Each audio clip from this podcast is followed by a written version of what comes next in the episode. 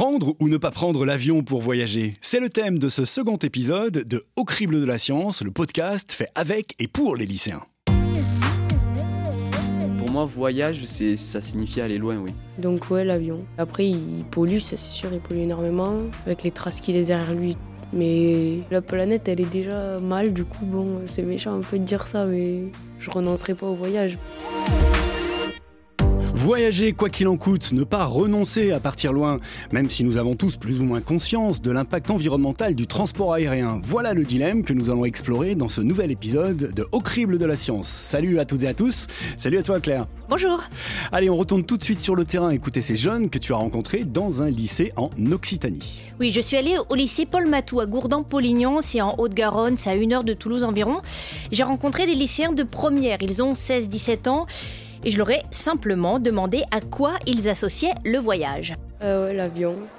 Pour euh, voyage, pour moi, c'est voyager et partir euh, autre part qu'en France, plus. Donc ouais, l'avion. Bah, du coup, je pense à l'avion, à la plage, tout ce qui concerne les vacances.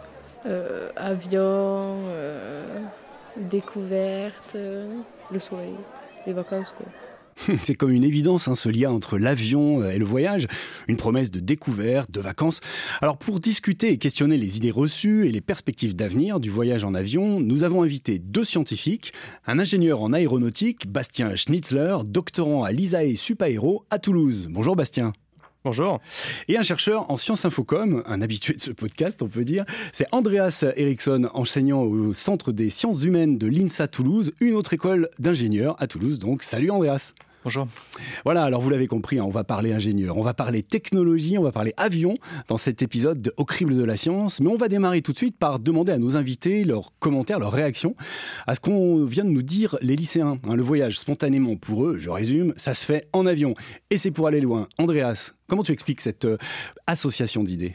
Très concrètement, ben, dans mes travaux de recherche, j'ai essayé de- d'identifier comment les représentations, les valeurs sont véhiculées euh, dans la société. Et euh, une bonne partie de- des représentations sont véhiculées par les discours. Et euh, ici, sur euh, le cas d'étude du voyage, donc, euh, on peut bien s'imaginer que les- toutes les campagnes de communication et de publicité Mm. euh, liées au voyage, bah, on les retrouve dans les mots énoncés, notamment par les jeunes, comme on a entendu tout à l'heure sur une destination qui serait loin. On a entendu vacances, soleil, plage. Et puis euh, d'autres travaux euh, que j'ai regardés avant de venir euh, à cette émission euh, on- sur les représentations sociales du voyage euh, revient aussi euh, aux mots de plaisir, de détente et de vacances et évasion. Mhm. Donc il y a une forme d'hédonisme euh, au voyage et nécessairement ici par l'avion.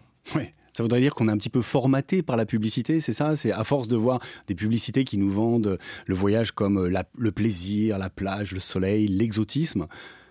En tout cas, euh, la publicité participe euh, effectivement à, délimiter euh, l'horizon euh, des besoins et euh, des désirs. Donc euh, effectivement, si euh, la publicité, euh, on imagine bien hein, les posters de plage avec euh, le cocotier et euh, Oui, on pense à certaines campagnes, oui, voilà. effectivement. donc euh, après, euh, ce qui est intéressant, c'est qu'on peut retrouver ces paysages en France aussi. Oui. Et puis qu'on n'est pas obligé de prendre l'avion pour aller découvrir ces paysages. effectivement.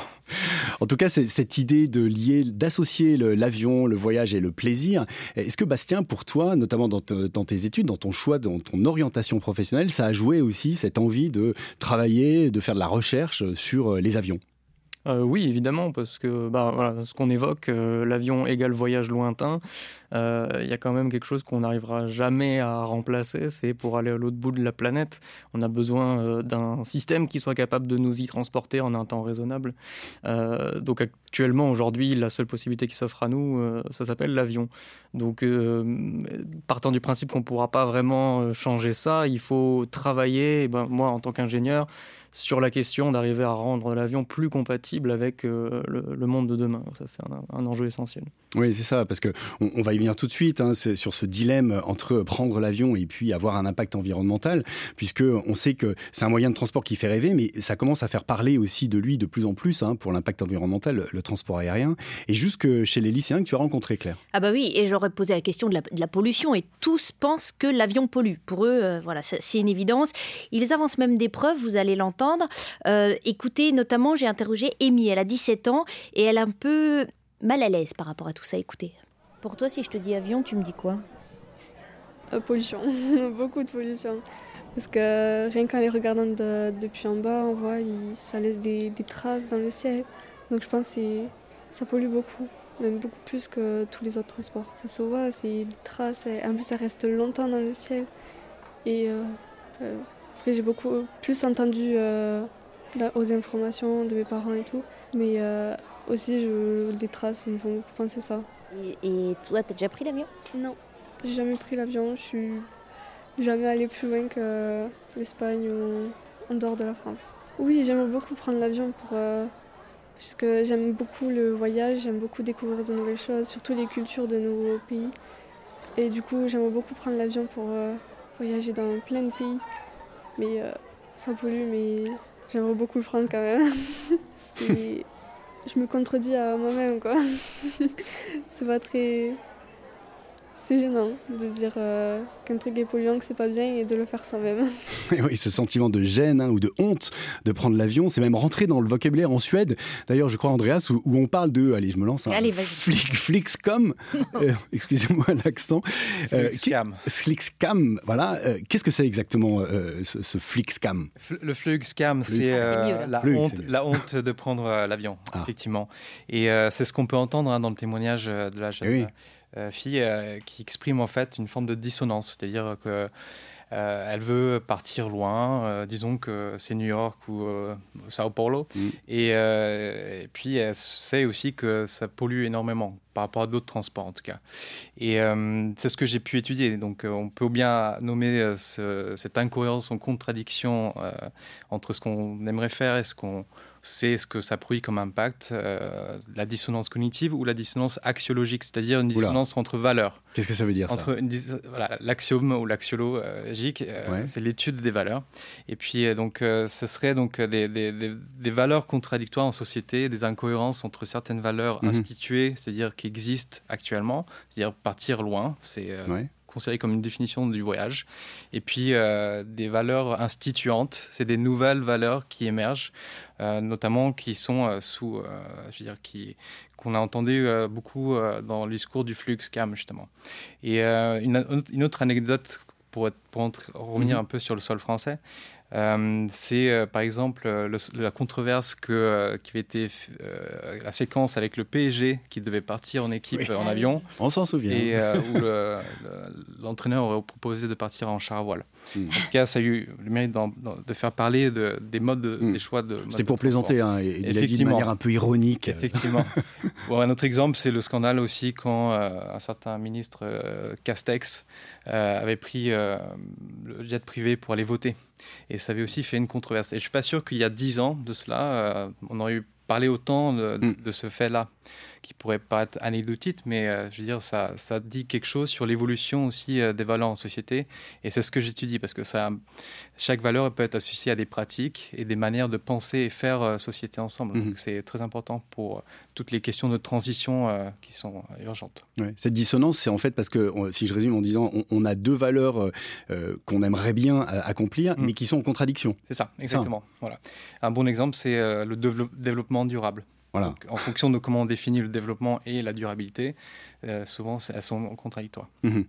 Et, comment on vit avec ces deux valeurs contradictoires? Je repense à Amy qui était vraiment gênée. Moi, je, le voyais sur son visage. Elle était en face de moi. Elle était euh, embêtée, vraiment ennuyée par rapport à ça. Comment on vit avec quoi Je ne sais pas si vous avez la réponse, mais. Euh, ou bien on se dit que bah, Sao Paulo ou euh, l'autre exemple c'était New York, c'est pas si bien que ça et je peux très bien partir à Marseille ou sur la plage dans les Landes où on part effectivement et on se dit que bah, ce sera la seule fois que je le fais. Donc on essaie de, à chaque fois d'équilibrer un des deux côtés. Quoi. Oui, c'est ça. On peut calculer son empreinte carbone et puis se dire, allez, chaque année, je dépense tant et mm. j'essaie de, de, me maîtriser, de ne pas aller plus, de pas aller au-delà. Alors, on a entendu aussi euh, une idée qui était liée à la pollution, euh, une idée exprimée par nos lycéens. Donc, euh, c'est polluant parce qu'on voit souvent les deux dans le ciel, hein, les, deux traînées blanches qui sont à la suite des avions. Alors, Bastien, est-ce que tu peux nous aider à, à décrypter ce que sont, en fait, finalement, ces traînées blanches et est-ce que vraiment c'est polluant? Qu'est-ce qu'on sait là-dessus aujourd'hui? Oui, alors euh, c'est vrai que les traînées, c'est la partie visible euh, de l'aérien dont on pense qu'elle pollue. Mm. Alors en fait, euh, c'est quelque chose qui s'appelle du coup les traînées de condensation. C'est produit parce que les avions, on les opère à haute altitude. Et donc essentiellement, ce qui se passe, c'est que les avions créent des cirrus les cirrus étant euh, des nuages qui, se, qui peuplent l'atmosphère à ces altitudes-là. Euh, donc quelque chose de très naturel. Le problème, c'est que euh, elles ont un mauvais bilan du point de vue réchauffement climatique. Hmm. elles auront pour effet de, de, laisser passer le rayonnement, le rayonnement du Soleil, mais en revanche d'emprisonner les rayonnements infrarouges émanant de la Terre. Donc ça contribue à réchauffer la planète. Hmm. ça, c'est un effet qui est connu, mais qu'on essaye de quantifier. Ça ne se passe pas dans toutes les conditions, ça ne se passe pas de jour comme de nuit de la même façon donc euh, il y a énormément de paramètres et la science essaie de rattraper un petit peu euh, euh, les connaissances sur ce sujet pour qu'on puisse quantifier vraiment leur impact. On estime en ordre de grandeur que le réchauffement climatique lié à l'aviation serait pour moitié dû aux émissions de carbone et pour moitié lié à l'effet des cirrus. Mais c'est quelque chose en, ordre de grandeur. D'accord. On dit généralement que ça, représente environ 5% le, le, transport aérien des émissions de gaz à effet de serre. C'est ça. Si on ne compte pas que le CO2, mais tous les gaz à effet de serre oui, c'est ça. Ben, en fait, euh, on a aussi ces effets euh, non CO2 qui sont pris en compte dans, ce type de mhm. bilan. Mhm. Alors en plus, c'est un secteur qui est en forte croissance, donc euh, on peut se dire qu'on va vers une augmentation des émissions de, gaz à effet de serre par le transport aérien, sauf si on trouve justement des alternatives au, au kérosène. Hein, c'est un petit peu ce sur quoi vous travaillez justement, ce sur quoi tu travailles, le, combustible hydrogène, un avion volant à l'hydrogène. Alors qu'est-ce que c'est, qu'est-ce que ça veut dire? Comment ça marche un avion qui vole à l'hydrogène? Ouais, bah, c'est un autre vecteur énergétique, le pétrole qu'on a largement utilisé euh, depuis de très nombreuses années. Et euh, il vient du, problème que pour voler, il faut être léger. Euh, donc contrairement à d'autres moyens de transport, on n'a pas une grande offre d'énergie à notre disposition. On ne peut pas faire d'avion électrique comme ça de facto. il nous faut des modes énergétiques qui soient peu, peu massif. Et donc, euh, ce qui existe et qui est peu massif s'appelle euh, plein de solutions, mais entre autres, il y a l'hydrogène qui est plutôt prometteur, euh, donc qui, qui, pèse vraiment très peu par rapport à la quantité d'énergie mhm. embarquée. C'est un gaz? On parle d'un gaz hydrogène? On parle de l'élément hydrogène. Alors, on peut le retrouver sous forme gazeuse, effectivement. On peut aussi le retrouver sous forme liquide, si on se permet de le refroidir suffisamment froid, quelque chose comme moins 250 degrés. mais c'est quelque chose qui est possible. On a les deux formes qui sont exploitables. Chacun, chacune des formes a ses avantages et ses inconvénients. Euh, pour euh, utiliser l'hydrogène gazeux, il faut le compresser à 200 ou 300 bars, donc euh, ça pose un certain nombre de problèmes. Et pour utiliser l'hydrogène liquide, il faut le maintenir sous une température très basse. Donc c'est deux défis différents. L'hydrogène liquide est plus intéressant parce qu'il y a encore plus d'énergie par unité de masse que l'hydrogène gazeux. Mhm. Alors aujourd'hui, on en est où par rapport à ça? Il y a des avions qui volent déjà à, l'hydrogène en mode test, en mode expérimental? Euh, autour de nous, pas encore beaucoup. Nous, euh, Alisa et Supaéro euh, et Alenac, les deux mhm. établissements avec lesquels je fais ma thèse, on étudie le problème de faire voler de l'hydrogène à l'échelle d'un drone de 4 ah. mètres d'envergure, 25 kilos.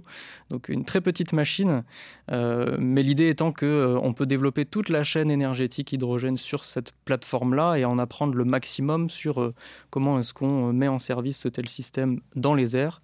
Euh, voilà, à l'échelle d'un drone. Mhm. Le drone, c'est pour préfigurer, en fait, euh, tout simplement, enfin, tout simplement, j'imagine que c'est suffisamment complexe, mais préfigurer les, des vols probables, potentiels, euh, long courrier à hydrogène. Tout à fait, la généralisation de la technologie à, l'aviation commerciale, c'est une piste envisagée. Mhm. Et la perspective de temps, on, est dans quelle perspective de temps? Aujourd'hui, on est en 2023.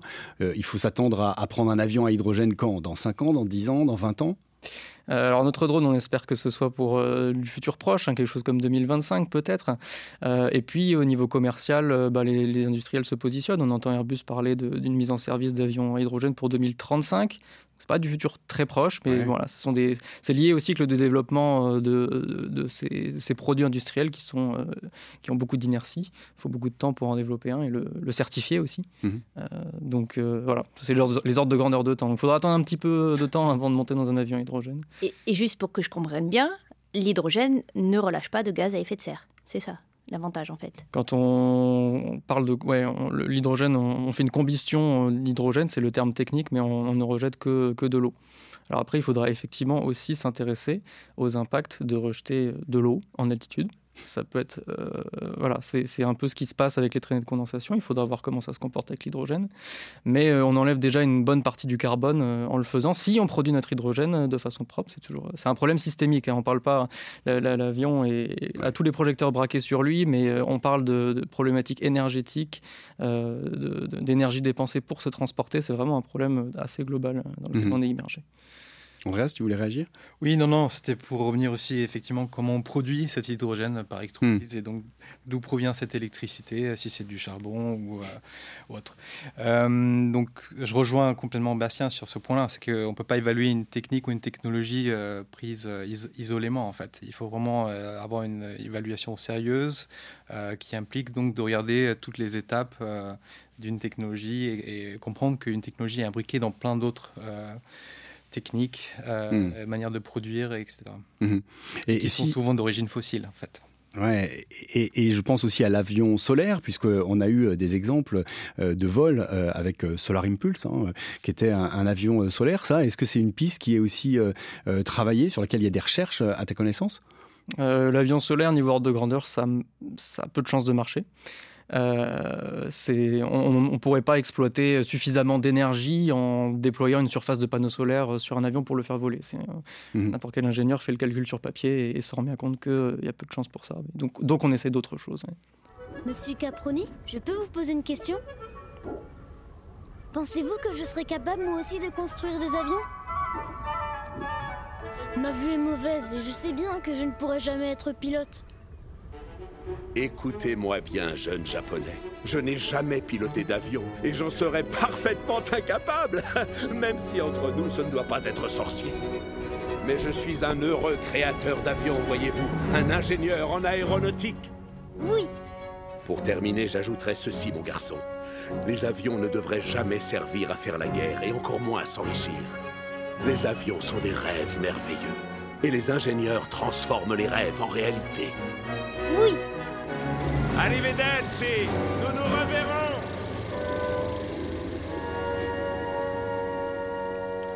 Les ingénieurs transforment les rêves en réalité.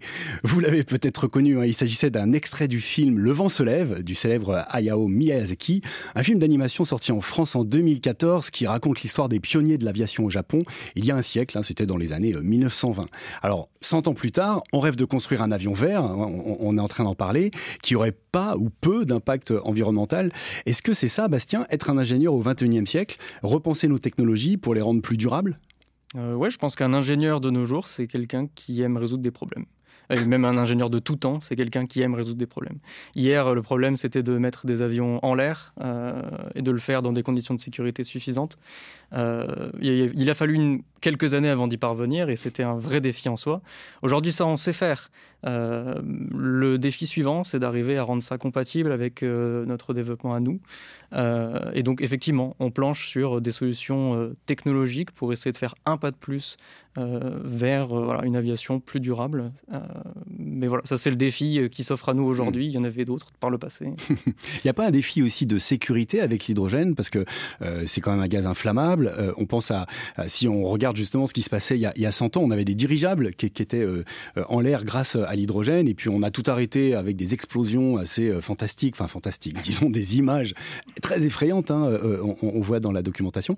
Est-ce qu'il n'y a pas ce risque-là encore aujourd'hui à nouveau?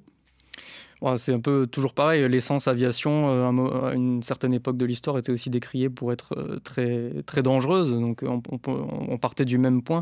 Je pense qu'il y a toujours il y a des normes de sécurité à faire évoluer euh, sous des bonnes conditions opérationnelles. C'est pas ça le, plus, le, premier verrou de la technologie hydrogène, à mon sens. Mmh. Et ton point de vue, Andreas, un, ingénieur du 21e siècle, en quoi il est différent de, de l'ingénieur d'il y a 100 ans? Puisque je rappelle, tu formes euh, notamment hein, des élèves ingénieurs aussi euh, à l'INSA, à Toulouse. Effectivement, si l'ingénieur a, toujours euh, tenté de résoudre des problèmes, je pense qu'aujourd'hui le problème se pose autrement. C'est-à-dire que l'ingénieur doit acquiescer aussi du fait que la technique n'est pas neutre elle, à chaque fois qu'on conçoit une nouvelle technologie elle, et qu'on la diffuse en société, elle va aussi véhiculer certaines valeurs, certaines visions de la société et de la manière de l'organiser. Et donc c'est aussi une question politique, in fine. Donc l'ingénieur du XXe siècle doit pouvoir s'interroger sur les besoins, c'est-à-dire que produit-on, mhm. et puis évidemment comment donc euh, dans l'éco-conception, etc.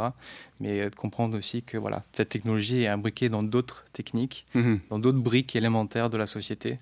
Et euh, donc, euh, il va falloir bien réfléchir au périmètre dans les analyses de cycle de vie, justement, pour, pour intégrer toute cette une vision systémique et, et sociale des analyses qui sont, qui sont souvent été très techniques chez mhm. l'ingénieur.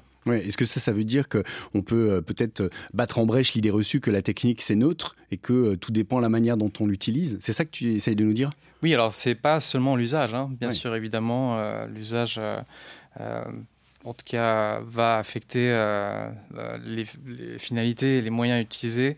Mais je dis même à la base, dans la conception, lorsque vous intégrez une nouvelle technologie en société, elle va affecter euh, l'ensemble euh, de la société dans ses pratiques, dans ses valeurs, de, la manière dont on l'organise. Hein. On peut penser à l'automobile, comment la réorganiser les villes. Hmm. On, se pose encore la question de comment effectivement la, le smartphone ou le numérique affecte nos relations interpersonnelles. Euh, et, euh, le rapport au temps aussi, le rapport, exemple, au, le rapport au temps, à l'espace. Et là, mhm. on revient aussi à, l'avion, du coup. C'est que euh, l'avion a vraiment reconfiguré bah, notre rapport au monde. Hein. C'est-à-dire, on habite sur une une planète Terre qui est un peu plus petite, euh, qui est beaucoup plus accessible, euh, des destinations euh, disponibles comme ça en clic. Et donc ça interroge notre rythme de vie en fait en société, qui sont décrites comme une société mm. de l'accélération. Et ce qui est aussi identifié hein, dans les faits physiques, c'est-à-dire les overshoot days ou les, les jours de dépassement. c'est-à-dire qu'on vit donc plus rapidement que le, la temporalité euh, naturelle, si vous voulez, en quelque mhm. sorte. Et donc là, euh, par exemple, j'ai regardé en France, euh, le jour de dépassement était le 5 mai l'année dernière, en 2022.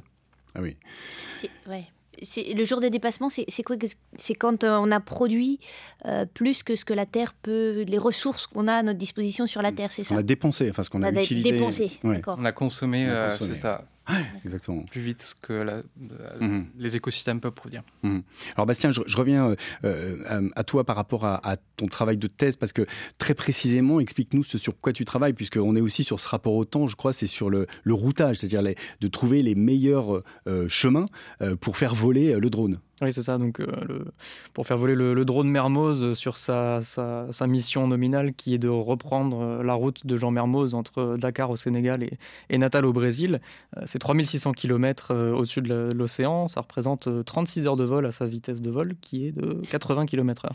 Et euh, donc, en fait, ces heures de grandeur-là nous disent que voler à 80 km/h dans la masse d'air qui est celle de l'océan, c'est compliqué parce que il y a beaucoup de, on se heurte à beaucoup de choses, notamment les courants de vent qui sont d'ordre de grandeur comparable à la vitesse de notre drone. Donc, le, le routage revêt un intérêt tout particulier pour bénéficier des courants ou pour éviter les courants défavorables. Mm.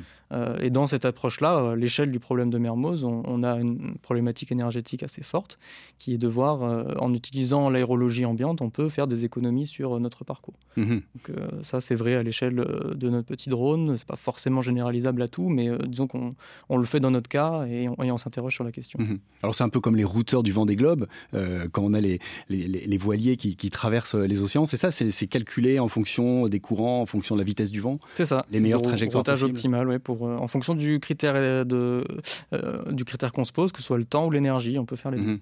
Et ça, ce sera à terme euh, implémenté automatiquement dans le drone? Je veux dire, il décidera lui-même où est-ce qu'il passe, ou il faut qu'il y ait un opérateur humain qui l'oriente? pas forcément d'opérateur humain, mais on garde la puissance de calcul au sol sur une station de calcul et puis on lui envoie des drones par liaison satellite. Et, et de cette manière, le drone est capable de naviguer en autonomie. Mhm. Bon, un beau projet euh, qui nous fait rêver, qui, nous, nous donne des, perspectives intéressantes pour ce, voyage euh, décarboné en tous les cas. Andreas, est-ce que les drones, puisque je saisis la, la, balle au bon de Bastien, les drones dans la société aujourd'hui, on n'en voit pas beaucoup, mais quand même un petit peu, notamment je pense à la guerre en Ukraine, hein, on les voit beaucoup dans des situations, des, des, champs de bataille. Est-ce que là aussi, on est sur une technologie qui peut réorienter notre façon de voir la société ou de vivre en, en société? Oui, et il y a d'autres exemples aussi avec des livraisons euh, de produits euh, achetés sur une plateforme euh, assez connue qui nous livre donc en un clic à la maison par drone. Bah, pour moi, c'est vraiment une question d'éthique par excellence. Hein. C'est celle qu'on pose vraiment à, nos ingénieurs, c'est de s'interroger sur les finalités les objectifs d'une technique mm. et, et, les moyens d'y parvenir. Donc voilà, donc, tous, il va vraiment penser à, au risque aussi euh, d'usage des différents drones, mais euh, je veux dire, euh, on peut, si on revient sur le voyage, quand même, qui était la thématique mm. aujourd'hui ici, c'est s'interroger du coup sur les finalités et les objectifs du voyage et les moyens dont on met en œuvre pour y parvenir. C'est-à-dire, mm. est-ce que est-ce que ce voyage-là, c'est une destination en France? Est-ce que je peux y accéder en vélo, à la marche, en train? Euh, donc euh, le voyage ne sera pas la même selon ces différents euh, moyens mis, en œuvre. Et quand vous posez ces questions à, vos élèves, futurs ingénieurs, qu'est-ce qu'ils vous répondent? Sur la, sur la, question des finalités? Ouais, des finalités, la question éthique, quoi. Est-ce que c'est des choses qui les interpellent? Oui, de plus en plus. Hein. Il y a une vraie demande en plus de secours que j'enseigne du coup sur l'éthique. c'est des questions difficiles. la, la réponse que j'ai souvent, c'est que bah, finalement, une fois, euh, quand je vais exercer en tant qu'ingénieur dans le, dans le, monde professionnel, je vais avoir peu de marge de manœuvre.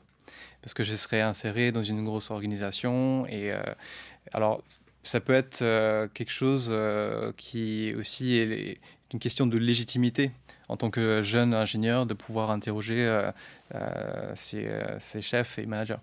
après, je pense que les ingénieurs ont quand même une, place euh, centrale dans les transitions en cours et sur les techniques développées.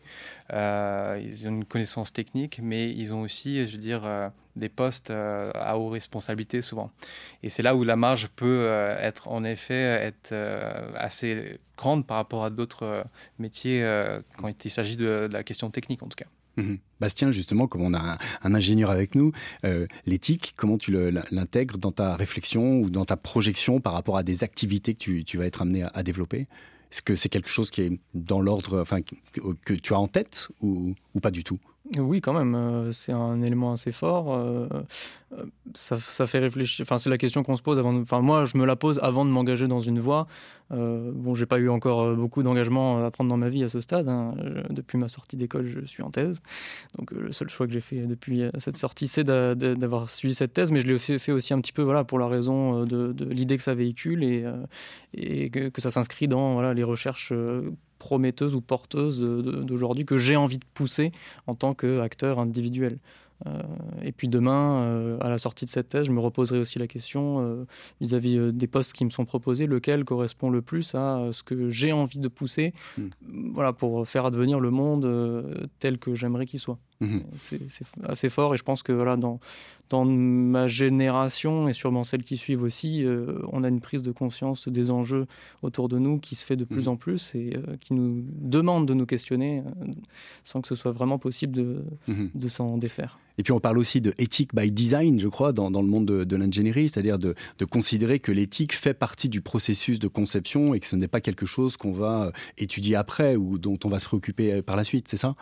Oui, bah ça, ce serait oui, dans les phases de conception. Euh, l'éthique by design, on pourrait l'intégrer dès lors que la conception se veut complète en, maîtrisant vraiment tous les aspects d'un produit et sans vouloir se, concentrer sur un aspect technique en particulier. Mhm. Euh, plus la conception est large et, prévoit le début à la fin, euh, meilleure elle sera du point de vue de la société en entier, pas seulement de, l'utilisateur ou, du consommateur final. Mhm. Oui, c'est le cycle de vie euh, du produit, enfin du produit, de l'invention dont, tu parlais, Andreas. Peut-être que c'est ça finalement la différence entre l'ingénieur du 21e et puis l'ingénieur du 20e, c'est que c'est un ingénieur qui se préoccupe, qui a une vision systémique, qui se préoccupe de l'ensemble finalement des impacts et, des tenants et aboutissants de, de sa découverte, enfin de son invention, plutôt que simplement focaliser sur un seul objet.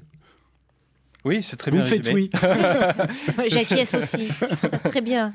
Non, non, c'est très bien résumé. C'est les trois questions hein, euh, que je, vais redire. Mais que produit-on euh, Pourquoi et comment?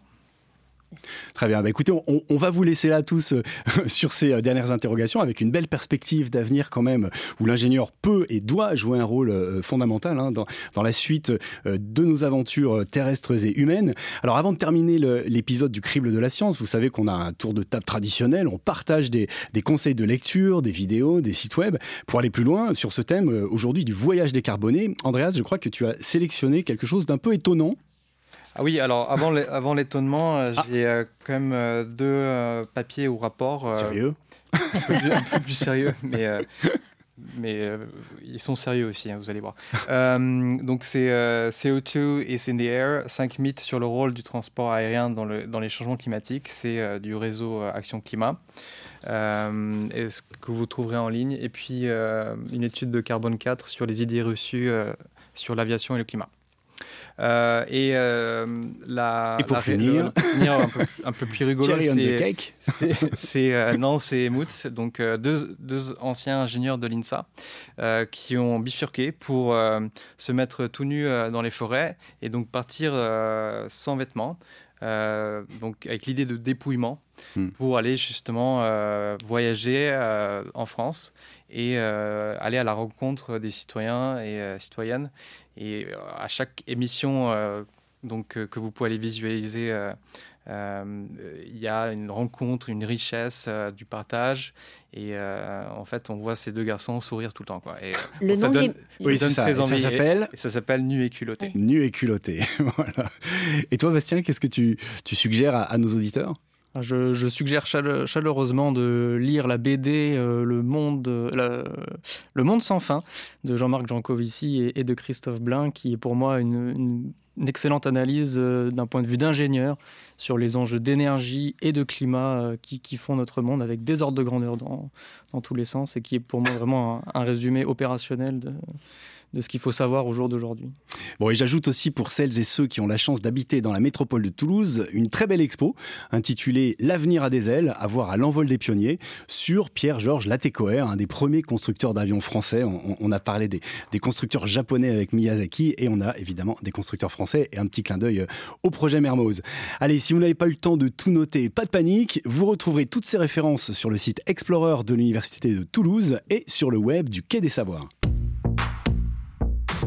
Un très grand merci à vous deux, Andreas Eriksson et Bastien Schnitzler, pour votre participation. Merci aux classes de première du lycée Paul Matou à Gourdan-Polignan et à leur prof de physique-chimie, Adeline Prévost. Merci à vous qui nous écoutez pour vos commentaires, vos réactions, vos questions sur les réseaux sociaux du média Explorer de l'Université de Toulouse. Au crible de la science, un podcast présenté par Claire Burguin et Laurent Chiquano, préparé par Clara Moller et Charlène Rivière, réalisation Arnaud Maisonneuve, à la prise de son Thomas Goisé.